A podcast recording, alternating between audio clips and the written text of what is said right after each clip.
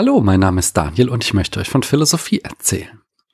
Genauer gesagt lesen wir heute weiter die sophistischen Widerlegungen, da Christiane in den Endzügen ihrer Dissertation steckt und daher eine kleine Pause von unserem Lesekreis einlegen muss. Diese Folge hat euch übrigens Volker spendiert. Er hat mir einen Kaffee ausgegeben und geschrieben, prima, Vielen Dank dafür. Heute lesen wir das zweite zentrale Kapitel der sophistischen Widerlegungen. Sorry, dass es etwas länger gedauert hat mit diesem Kapitel. Es ist das bislang mit Abstand schwierigste. Und auch jetzt habe ich noch immer viele Fragezeichen. Was Ari hier schreibt, ist mehr als nur unklar. Die Sekundärliteratur ist vergleichsweise dünn und obendrein widerspricht sie sich auch an mehr als nur einem Punkt. Nachdem es beim letzten Mal um rein sprachliche Sophismen ging, kommen heute die, die nicht nur auf Sprache basieren. Auch wenn, wie wir sehen werden, Sprache weiter eine Rolle spielt. Es geht also nicht um bloße Fehler wie 1 plus 1 ist 3 oder die Behauptung, dass das Saarland das größte Bundesland wäre oder gar, dass Petro Pascal gut aussehen würde, sondern stattdessen geht es um viel clevere Sophismen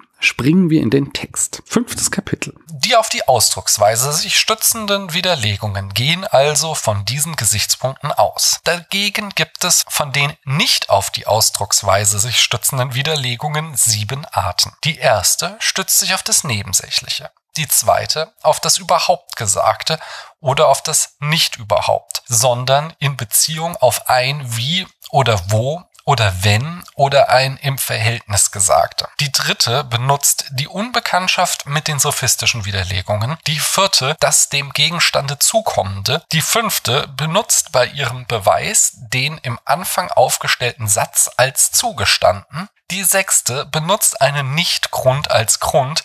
Die siebente macht mehrere Fragen zu einer. Als ich diese Aufzählung las, dachte ich zuerst, ich hätte Ari beim letzten Mal falsch verstanden. Und es ging ihm nicht um die Unterscheidung sprachlicher Fehlschlüsse versus nichtsprachlicher, sondern tatsächlich buchstäblich um die Art des Ausdrucks, also um die Frage, ob der Fehler in der Performance liegt. Dazu passt, dass in der lateinischen Tradition von Fehlschlüssen Extradiktionem gesprochen wird also außerhalb der Rede. In der Terminologie von Saussure wäre das die Parole, der tatsächliche Sprachvollzug. Daher habe ich das noch einmal nachgeschlagen. Und jetzt sehe ich mich doch eher in meiner ursprünglichen Lesart bestätigt. In dieser Folge geht es um das, was wir informal fallacies nennen. Im Gegensatz zu formal fallacies, die wir beim letzten Mal hatten. Die Wikipedia schreibt dazu, die Fehlerquelle liegt nicht nur in der Form des Ausdrucks, wie dies bei formalen Fehlschlüssen der Fall ist, sondern kann auch auf deren Inhalt und Kontext zurückzuführen sein. Das sind die modernen Namen für die informellen Fehlschlüsse. Erstens Trugschluss der Akzidenz. Zweitens Secundum quid et simpliciter oder kurz Secundum quid. Drittens Petitio Principii, Zirkelbeweis oder auch Begging the Question. Viertens, Fehlschluss der Konsequenz. Fünftens, der falsche Grund oder auch kausaler Fehlschluss. Sechstens, the fallacy of many questions. Und siebtens, die irrelevante Konklusion oder auch ignoratio elenchi. Sehen wir sie uns der Reihe nach an. Aristoteles schreibt zum Trugschluss der Akzidenz. Ein Fehlschluss vermittelst des Nebensächlichen ist dann vorhanden, wenn man behauptet, dass irgendetwas sowohl der Sache selbst wie dem von ihr Ausgesagten zukomme. Denn derselben Sache kann vieles zukommen und es ist nicht notwendig, dass alles, was dem von ihr Ausgesagten zukommt, auch der Sache selbst zukomme. Ist zum Beispiel Choriskos von dem Menschen verschieden, so wird gefolgert, dass er auch von sich selbst verschieden sei, weil er ein Mensch ist. Und wenn Choriskos ein anderer ist als Sokrates, Sokrates aber ein Mensch ist, so behaupten sie, man habe zugegeben, Choriskos sei von dem Menschen verschieden, weil es sich getroffen hat, dass derjenige ein Mensch ist, der als von Choriskos verschieden erklärt worden ist. In meiner Folge zur Semantik habe ich die Akzidenz im Gegensatz zum Wesen einer Sache bereits besprochen. Es gibt Prädikate, die einem Subjekt wesentliche Eigenschaften zusprechen, die aussagen, was es ausmacht, ein bestimmtes Subjekt zu sein. Hamilton ist ein Musical, weil darin gesungen und getanzt wird und es für Musicals wesentlich ist, dass darin gesungen und getanzt wird. Wenn in einem Film oder Bühnenstück weder Gesang noch Tanz vorkommen, dann kann es kein Musical sein. Demgegenüber gibt es bloß akzidentielle Prädikate. Daniel sitzt hier im Schlafanzug und tippt diese Worte in sein Handy etwa. Die drei hier drin steckenden Prädikate, sitzend im Schlafanzug, Worte ins Handy tippend, machen sicherlich nicht das Wesen von Daniel aus. Gut, es gibt Menschen, die behaupten, dass etwas ins Handy zu tippen wesentlich für mich ist, aber ich weiß nicht, wie die darauf kommen. Der Trugschluss der Akzidenz basiert jetzt darauf, dass ich etwas Akzidentielles bewusst oder unbewusst als etwas Wesentliches verstehe. Hier ein schönes Beispiel von Friedrich Merz weil ich einfach finde, es gibt Regeln, übrigens auch Regeln, die verbindlich festgelegt worden sind für die Verwendung der deutschen Sprache. Wenn Sie das privat machen, können Sie machen, was Sie wollen. Wenn Sie im privaten Fernsehen sind, können Sie machen, was Sie wollen. Aber Sie werden hier von Gebühren äh, bezahlt, äh, die alle bezahlen müssen in Deutschland. Und ich finde, dass die Fernsehzuschauer einen Anspruch darauf haben, dass sich die Moderatoren an die Regeln halten. Welche Regeln? Wer macht diese Regeln? Das macht der Rat für deutsche Sprache. Das ist ein Gremium, das eingesetzt ist von allen Ländern. Mhm. Und die haben äh, klar und deutlich übrigens noch im letzten Jahr letztmalig gesagt, mhm. dass dieses Gendern mit den Regeln der deutschen Sprache nicht zu vereinbaren ist. Das Ding ist, es gibt gar keinen Rat der deutschen Sprache, sondern nur einen Rat der deutschen Rechtschreibung. Der kümmert sich also gar nicht um die Sprache an sich, um ihr Wesen, sondern nur um einen Teilaspekt der Schriftsprache. Es gibt noch mehr bewusste Täuschungen in Merzens Aussage, aber ich belasse es erst einmal dabei und widme mich dem Trugschluss Secundum quid. Aristoteles schreibt, ein Fehlschluss, welcher sich auf das überhaupt oder auf das nur beziehungsweise und nicht eigentlich Ausgesagte stützt, ist vorhanden, wenn etwas beschränkt Gesagtes so genommen wird, als sei es überhaupt gesagt. Zum Beispiel, wenn das Nichtseiende vorstellbar ist, das Nichtseiende deshalb sein soll. Denn das Etwas-Sein ist nicht dasselbe wie das Sein überhaupt oder umgekehrt. Wenn gefolgert wird, das Seiende sei nicht seiend und wenn es aber etwas von dem Seiende nicht ist, zum Beispiel kein Mensch, aber es ist nicht dasselbe überhaupt nicht zu sein oder nur dieses Einzelne nicht zu sein. Es scheint nur deshalb so weil beide Ausdrucksweisen einander sehr nahe stehen und das Etwas-Sein wenig von dem Überhaupt-Sein verschieden scheint und ebenso das etwas Nichtsein von dem überhaupt nicht sein. Ebenso fällt es sich mit den Schlüssen, welche sich auf das nur beziehungsweise und das überhaupt Gesagte stützen. Wenn zum Beispiel der Indier, der ganz schwarz ist, an den Zähnen weiß ist, so soll er weiß und auch nicht weiß sein. Oder wenn beides irgendwie statt hat, so soll deshalb das Entgegengesetzte zugleich in dem Gegenstande enthalten sein. Manche dieser Fehlschlüsse kann jeder leicht als solche erkennen. Zum Beispiel, wenn einer zugestanden erhält, dass der Äthiopier schwarz sei weiter fragte, ob er an den Zähnen weiß sei, und man anerkennte, dass er hier weiß sei, und jener nun folgerte, der Äthiopier sei sowohl schwarz als nicht schwarz, und meinte, er habe mittelst der Ausdehnung des gefragten Satzes richtig geschlossen. Bei manchen Fehlschlüssen wird jedoch dies oft nicht bemerkt, wenn überhaupt aus einem nur beschränkt Gesagtem auch dasselbe überhaupt zu folgen scheint. Und wenn aus den Fragen nicht leicht ersehen werden kann, was als das Hauptsächliche zu behandeln ist. Letzteres kommt bei Gegenständen vor, denen das Entgegengesetzte in gleichem Verhältnis einwohnt. Hier möchte man zugeben, dass überhaupt beides oder keines von dem Gegenstande auszusagen sei. Ist zum Beispiel ein Gegenstand halb weiß und halb schwarz, so fragt es sich, ob er weiß oder ob er schwarz zu nennen ist. Das ist der Fehlschluss Secundum quid. So richtig checke ich nicht den Unterschied zum Trugschluss der Akzidenz. Aber mir als analytischer Philo-Fan gefällt das Beispiel mit dem Nichtsein ganz gut. Es erinnert mich an einen Kategorienverwechslungswitz aus Alice im Wunderland. Dort beginnt Alice einen Satz mit Ich denke nicht. Und dann fällt ihr der Hutmacher ins Wort mit Dann solltest du auch nicht reden. In der Philosophie wurden großartige Spekulationen angestellt, was das Nichts ist. Heidegger. Darum darf es weder überraschen noch verwundern, wenn die meisten der Hörer sich an dem Vortrag stoßen. Doch das waren in Wittgensteins Worten stets Fällen, in denen die Sprache feiert. Denn das Nichts ist kein Ding, sondern einfach die Abwesenheit von etwas. Wenn ich also, Aris Beispiel folgend sage, dass ein Hund kein Mensch ist, dann folgt daraus nicht, dass der Hund am Ende gar nicht existiert.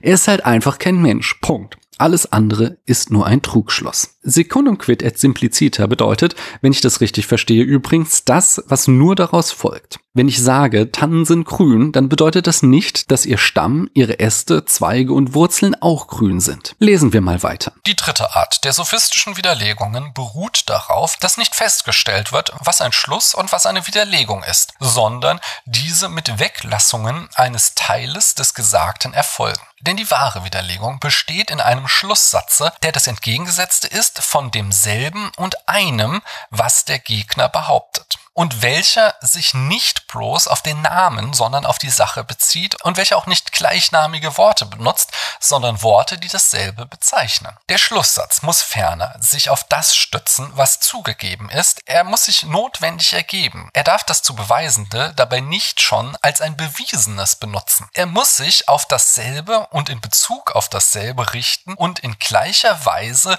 und für dieselbe Zeit sich ergeben wie der vom Gegner aufgestellte Satz. Schauen wir uns das mal Stück für Stück an. Der Fehlschluss basiert darauf, dass nicht festgehalten wird, was der eigentliche Schluss und was seine Widerlegung war. Okay, das verstehe ich. Stattdessen erfolgen Weglassungen eines Teiles des Gesagten. Beispielsweise könnte ich sagen, morgen ist nicht Dienstag, der 1. Februar, und damit meinen, dass morgen Mittwoch ist. Aber du baust deine weitere Argumentation dann darauf auf, dass ich angeblich gesagt habe, dass morgen nicht der 1. Februar ist. Aristoteles sagt, die wahre Widerlegung besteht in einem Schlusssatz, der die Kontradiktion von dem ist, was mein Opponent gesagt hat. Und nicht bloß aus Namen, heißt es hier in der Übersetzung. Ich würde sagen, begriffen. Es ist also wesentlich für die Widerlegung, dass sie eine Schlussfolgerung ist, ein Syllogismus und, so fuhr Ari fort, dass diese Schlussfolge inhaltlich richtig ist. Jetzt kommt, glaube ich, der entscheidende Satz, denn bisher war ja alles eher Captain Obvious Style. Der Satz besagt, wesentlich ist, dass die verwendeten Worte sich auf einen bestimmten Sachverhalt in der Welt beziehen. Was bedeutet, dass gleichwortende Laute, die sich auf einen anderen Sachverhalt beziehen, nicht verwendet werden können. Ari spricht hier von Homonym. Wenn ich sage, Schimmel sind weiß und damit die Pferde meine, dann ist es ein Fehlschluss, wenn du Blauschimmelkäse als Widerlegung anführst. Meines Erachtens macht Ari als nächstes aber einen ganz anderen Punkt auf, indem er sagt, dass der Schlusssatz sich auf das stützen muss, was zugegeben ist.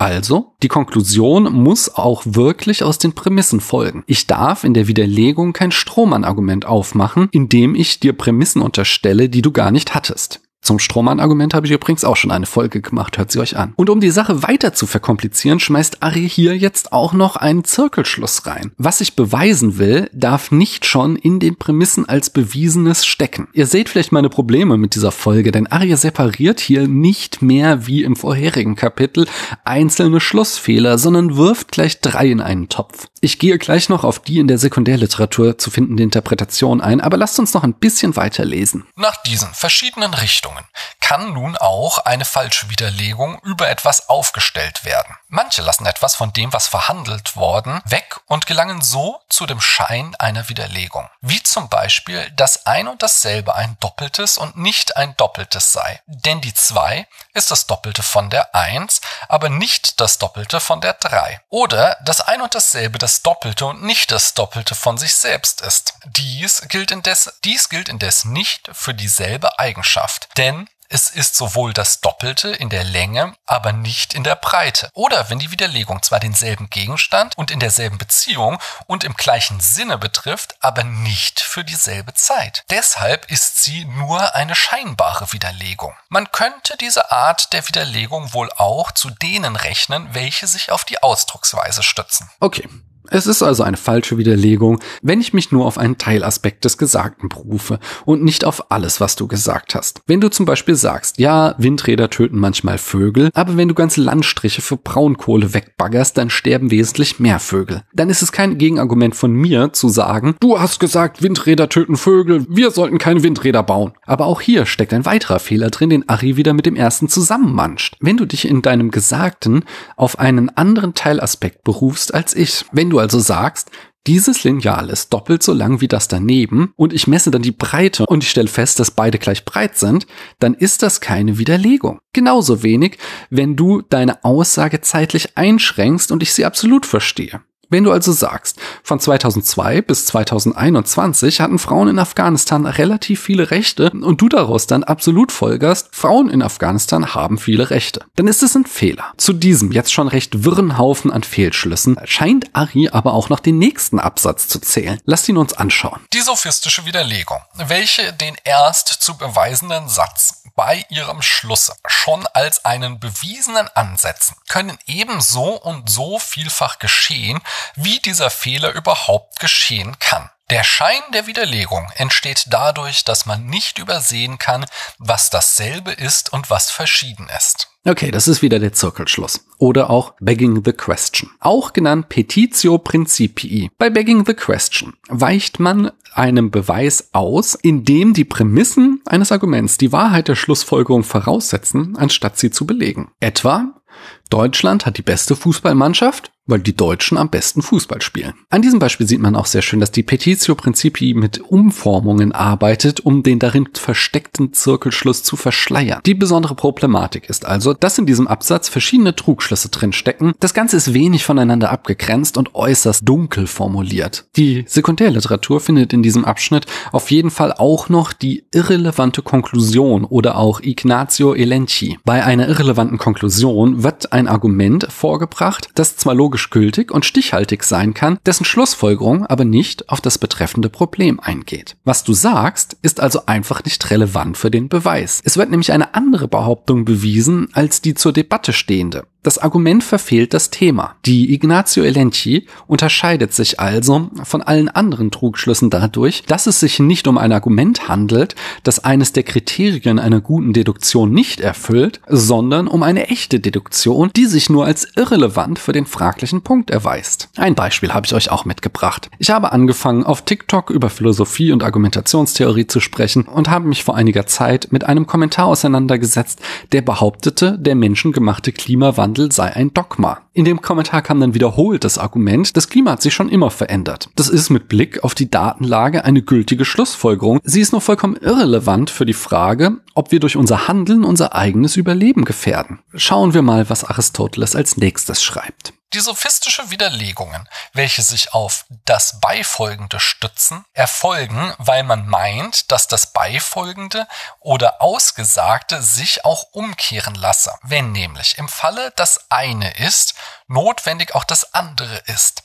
So meint man, dass, wenn letzteres ist, notwendig auch das erstere sei. Daher kommen auch die Irrtümer in den Meinungen, welche sich auf Sinneswahrnehmungen stützen, denn man hat schon oft die Galle für Honig gehalten, weil die gelbe Farbe auch mit dem Honig verbunden ist. Ebenso meint man, dass weil die Erde, wenn es regnet, feucht ist, es auch, wenn die Erde feucht ist, geregnet habe. Allein dies ist nicht notwendig. Hier haben wir es mit dem Fehlschluss der Konsequenz zu tun, wobei Ari hier schon wieder zwei Dinge zu vermischen scheint. Die Stanford Encyclopedia of Philosophy sagt, Ari versteht den Trugschluss der Konsequenz als einen Sonderfall der Akzidenz. Das sehen wir am ersten Beispiel. Aus der Tatsache, dass Galle gelb ist, wird falsch darauf geschlossen, dass Galle Honig ist, weil der auch gelb ist. Gelb sein ist beiden Dingen nur akzidentiell und nicht wesentlich. Aber das zweite Beispiel basiert auf einer Verwechslung von konditional und bikonditional. Aus, wenn es regnet, wird die Straße nass,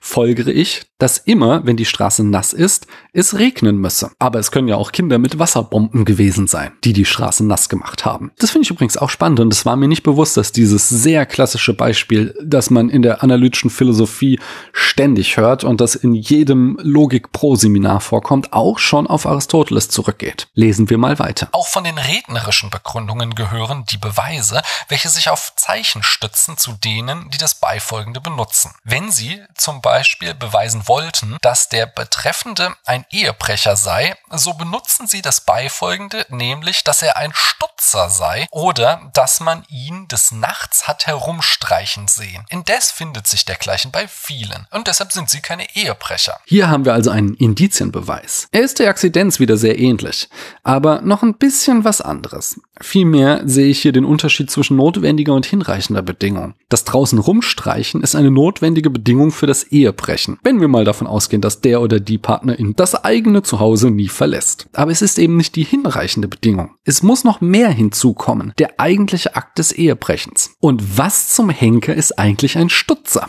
Egal. Weiter im Text. Ähnliches findet sich auch bei den Beweisen durch Schlüsse, wie zum Beispiel bei dem Ausspruch des Melissos, dass das All unbegrenzt sei. Er nahm an, dass das All ungeworden sei, weil aus dem Nichtseienden nichts entstehen könne. Das Gewordene aber habe einen Anfang gehabt. Sei also das All nicht geworden, so habe es auch keinen Anfang. Also sei es unbegrenzt. Allein dies folgt nicht notwendig, denn auch wenn das Gewordene einen Anfang hat, so ist doch nicht alles, was einen Anfang hat, geworden. Und zwar so wenig wie, wenn der Fiebernde warm ist, notwendig der Warme fiebern muss. Oha. Und plötzlich sind wir ganz tief in der Metaphysik. Melissos, ein vorsokratischer Philosoph, sagt, dass das Weltall unbegrenzt ist. Ich verstehe das im Sinne von, das Weltall wird nie aufhören zu existieren. Seine Begründung, etwas kann nicht aus nichts entstehen. Das All ist etwas. Also kann es keinen Anfang haben. Was keinen Anfang hat, kann aber auch kein Ende haben. Zunächst einmal ist das eine sehr elegante Begründung. Dass sie nicht mit unseren physikalischen Erkenntnissen zusammenpasst, hängt mit einem ganz anderen Fehler als dem von Aristoteles kritisierten zusammen, den ich gleich im Anschluss besprechen werde. Melissas eigentlicher Fehler ist der des falschen Bezugnahmegebiets. Denn er hat ja recht. Das ist im Grunde der Energieerhaltungssatz. Nichts kann aus dem Nichts entstehen. Aber was er übersieht ist, dass es sich dabei um ein Gesetz handelt, das in unserem Universum gilt. Aber wir gehen davon aus, dass das Universum mit Zeit, Raum und all den in ihm geltenden Gesetzen beim Urknall entstanden ist. Melissos versucht also ein Gesetz unseres Universums auf die Umstände vor oder außerhalb des Universums anzuwenden, was aufgrund mangelnder Daten unzulässig ist. Aristoteles sieht den Fehler hingegen darin, dass aus der Tatsache, dass etwas nicht entstanden ist, nicht gefolgert werden kann, dass es nicht vergehen kann. Zwar sind alle Dinge, die vergangen sind, auch irgendwann einmal entstanden, aber, und im Grunde ist das das Induktionsproblem, daraus lässt sich nicht schließen, dass es unmöglich ist, dass etwas, das nicht entstanden ist, nicht trotzdem auch vergehen kann. Ebenfalls sehr elegant diese Schlussfolgerung. Das ist mal Philosophie der Königsklasse und der bislang spannendste Abschnitt dieses Kapitels. Lesen wir weiter. Die Widerlegungen, welche einen Nichtgrund als einen Grund benutzen, geschehen, wenn der Nichtgrund so hinzugenommen wird, als wenn mittelst dessen die Widerlegung zustande gekommen sei. Dergleichen kommt bei den auf das Unmögliche führenden Schlüssen vor, da man bei ihnen einen der Vordersätze als falsch darlegen muss. Wenn also zu den Fragen, welche für den unmöglichen Schlusssatz notwendig sind, auch etwas mit hinzugenommen wird, so wird es oft scheinen, als habe die Widerlegung aufgrund dieses Zusatzes sich ergeben. Wie zum Beispiel, wenn die Widerlegung zeigen will, dass die Seele und das Leben nicht dasselbe sei und sie dies so folgert. Wenn das Entstehen das Gegenteil des Untergehens ist und ein bestimmtes Entstehen das Gegenteil eines bestimmten Untergehens und wenn der Tod ein bestimmtes Untergehen und das Gegenteil von Leben ist, so folgt, dass das Leben ein Entstehen und Leben gleich Entstehen ist. Da dies aber unmöglich ist, so ist auch die Seele und das Leben nicht dasselbe. Allein dies ist kein richtiger Beweis, denn jener unmögliche Schlusssatz ergibt sich auch dann, wenn man das Leben nicht für dasselbe mit der Seele erklärt, da nur das Leben das Gegenteil vom Tode als einem Untergehen ist und das Entstehen das Gegenteil vom Untergehen. Dergleichen Begründungen sind also nicht überhaupt logisch unrichtig, aber wohl in Bezug auf den vorliegenden Satz. Dergleichen wird selbst von den Fragenden oft nicht bemerkt. Das ist im Grunde der kausale Fehlschluss. Der Fehlschluss kommt so zustande, dass eine Prämisse gar nicht für die Ableitung der Schlussfolgerung nötig ist, auf sie aber die Begründung zurückzuführen ist. Der Fehlschluss wird nicht immer, aber oft mit empirischen Schlüssen gleichgesetzt, wenn angenommen wird, dass etwas die kausale Ursache für etwas anderes ist, obwohl eigentlich kein Zusammenhang besteht. Diesem Thema habe ich mich schon einmal in meiner Folge zu Kausalität und Korrelation gewidmet. Es gibt eine komplette Industrie, die auf der falschen Ursache aufbaut. Globuli-Hersteller. Es gibt zahlreiche wissenschaftliche Studien, die belegen, dass Globuli abgesehen vom Placebo-Effekt nicht wirken. Trotzdem verkaufen sie sich wie blöde, denn es gibt immer jemanden, der jemanden kennt, bei dem es geholfen hat. Der Volksmund sagt schön, ohne Medikamente dauert eine Erkältung zwei Wochen und mit Medikamenten 14 Tage. Wenn ich fleißig Globuli Brokkoli schlucke und die Selbstheilungskräfte meines Körpers ihre Arbeit tun, dann wird früher oder später immer die Korrelation eintreten, dass meine Symptome zurückgehen, während ich Globuli schlucke. Aber deshalb sind die Globuli noch nicht die Ursache für den Rückgang der Symptome. Leider ist dieser Fehlschluss gefährlich, denn manche Menschen vertrauen dann auch bei wesentlich schlimmeren Krankheiten auf Homöopathie anstatt auf echte Medizin. Keine falsche Ursache ist, dass ihr Aristoteles Worten lauschen könnt, wenn ich jetzt weiterlese. Dieser Art sind also die Begründungen, welche sich auf das Mitfolgende und auf eine Nichtursache stützen.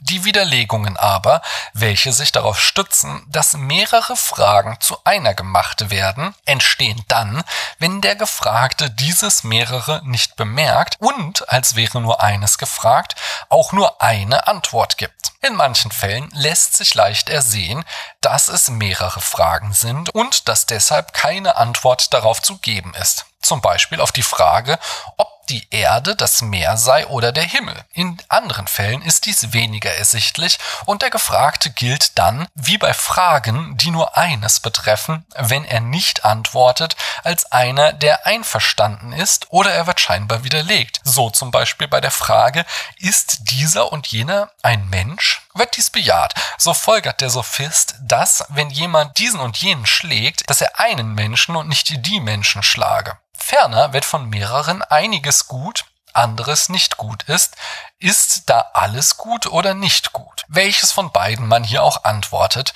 immer lässt sich daraus eine Widerlegung oder etwas Falsches scheinbar ableiten. Denn sagt man, dass von den Nicht-Guten einiges gut ist oder von den Guten einiges nicht gut, so ist das falsch oder wenn man etwa noch der Antwort etwas hinzufügt, so kann sogar eine wahre Widerlegung sich ergeben. Wie zum Beispiel, wenn jemand zugibt, dass in gleicher Weise eines und vieles weiß und nackend und blind genannt werde. Weil, wenn ein Blindes das ist, was kein Gesicht hat, obgleich es nach seiner Natur es haben müsste, auch mehrere Blinde die sein, welche kein Gesicht haben, obgleich sie es nach ihrer Natur haben müssen. Also, sagt der Sophist, werden, wenn eines ein Gesicht hat, das andere aber nicht, beide entweder Sehende oder Blinde sein, was doch unmöglich ist. Das ist The Fallacy of Many Questions. Der Trugschluss tritt auf, wenn zwei Fragen so beantwortet werden, als ob sie eine einzige Aussage wären. Mit einer einzigen Antwort kann man also zwei Prämissen abräumen. Das ist bei PolitikerInnen sehr beliebt.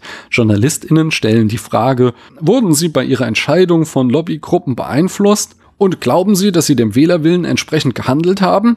Und bekommen nur eine Antwort. Ja, ich habe dem Wählerwillen entsprechend gehandelt. Eine Spielart davon, die ebenfalls regelmäßig in der Politik zu finden ist, ist das überspezifische Dementi. Herr Tandler, haben Sie sich bestechen lassen? Ich habe mich nie von der Sparkasse Katzenellenbogen bestechen lassen. Ein Satz in diesem Blog hat mich noch einmal besonders ins Denken gebracht. Wenn von mehreren einiges gut, anderes nicht gut ist, ist da alles gut oder nicht gut? Der logische Fehler hier ist, dass aus einer Partikularaussage eine Allaussage gemacht wurde. Wir sahen das zum Beispiel bei den Protesten gegen die Abbaggerung von Lützerath. Das beliebte Argumentationsmuster hier lautet, wenn bei den Protesten von einigen Gewalt ausgeht, dann sind die Proteste insgesamt zu verurteilen. Soweit so falsch. Aber was mich grübeln ließ, war die Argumentation von QuerdenkerInnen bei ihren Anti-Corona-Protesten. Da hörte ich mehrfach das Argument, dies ist ein breiter gesellschaftlicher Protest. Wir können doch nichts dafür, wenn hier auch Nazis mitmarschieren. Es handelt sich um die gleiche Art von Argumentation. Nazis sind nur eine Teilmenge. Du begehst den Fehler, sie zur Gesamtmenge zu machen. Aber an dieser Stelle bin ich nicht mehr bereit, das als bloßen Argumentationsfehler abzutun. Und der Grund hier ist, dass Symbole die Lage komplizierter machen. Dass Symbole pars pro toto wirken können. Wenn du in der Fußballmannschaft des SC Niederbessingen bist und in deiner Mannschaft ist auch ein Corona-Leugner, dann macht es nicht die gesamte Mannschaft zu Corona-Leugnern. Aber da ihr alle das Trikot vom SC Niederbessingen tragt, macht euch das Symbol alle zum Teil dieser Mannschaft. Wenn du hingegen als Nicht-Nazi bei einer Demo mitmarschierst, bei der Reichskriegsflaggen geschwenkt werden, dann mag es dennoch so sein, dass du nicht an den Reichsbürger Verschwörungsmythos glaubst, aber du hast dich unter diesem Symbol versammelt. Du trägst das Trikot des SC Reichsbürger. Dennoch bin ich mir nicht sicher, ob ich hier nicht mit zweierlei Maß messe, da ich den demokratischen, solidarischen Protesten von Lützerath mehr Sympathien entgegenbringe als den antidemokratischen, unsolidarischen gegen die Corona-Maßnahmen. Ich muss hier noch länger drüber nachdenken. Aber das war es auf jeden Fall inhaltlich mit Aristoteles. In diesem Kapitel besteht das große Problem darin, dass Ari am Anfang sieben Fehlschlüsse aufzählt, aber unterwegs einen verliert, beziehungsweise zwei zusammenmengt und am Ende nur sechs Absätze hat, die vermeintlich verschiedene Schlussfolgerungen erklären. Meine Interpretation war jetzt, dass er Petitio Principii und Ignazio Elenchi zu einem Bulettenteig zusammenmanscht. Dazu passt auch, dass ich in einem Text gelesen habe, dass Petitio Principii der Fehlschluss ist, den Ari vergisst und in einem anderen Text hieß es, Ignazio Elenchi sei der mysteriöse verschwundene Schluss. Ich war aber insgesamt ein wenig lost, wo welcher Fehlschluss beginnt und wo er endet und Aristoteles schlechte Beispiele helfen auch nicht unbedingt weiter. Ich stütze mich bei der Analyse dieses Kapitels übrigens größtenteils auf die Stanford Encyclopedy of Philosophy, die ihr kostenlos im Internet nutzen könnt. Ich verlinke sie in den Show Notes. Ich hoffe, ihr hattet etwas Spaß an der Folge und konntet mit mir trotz allem was aus diesem Kapitel ziehen. Ein weiteres Kapitel schulde ich euch noch, wenn ihr dann dann weiter mit mir die sophistischen Widerlegungen lesen wollt, dann schreibt mir doch eine Podcast-Rezension oder gebt mir einen Kaffee aus. Den Link findet ihr ebenfalls in den Show Notes. Ich danke euch, dass ihr mir eure Zeit geschenkt habt.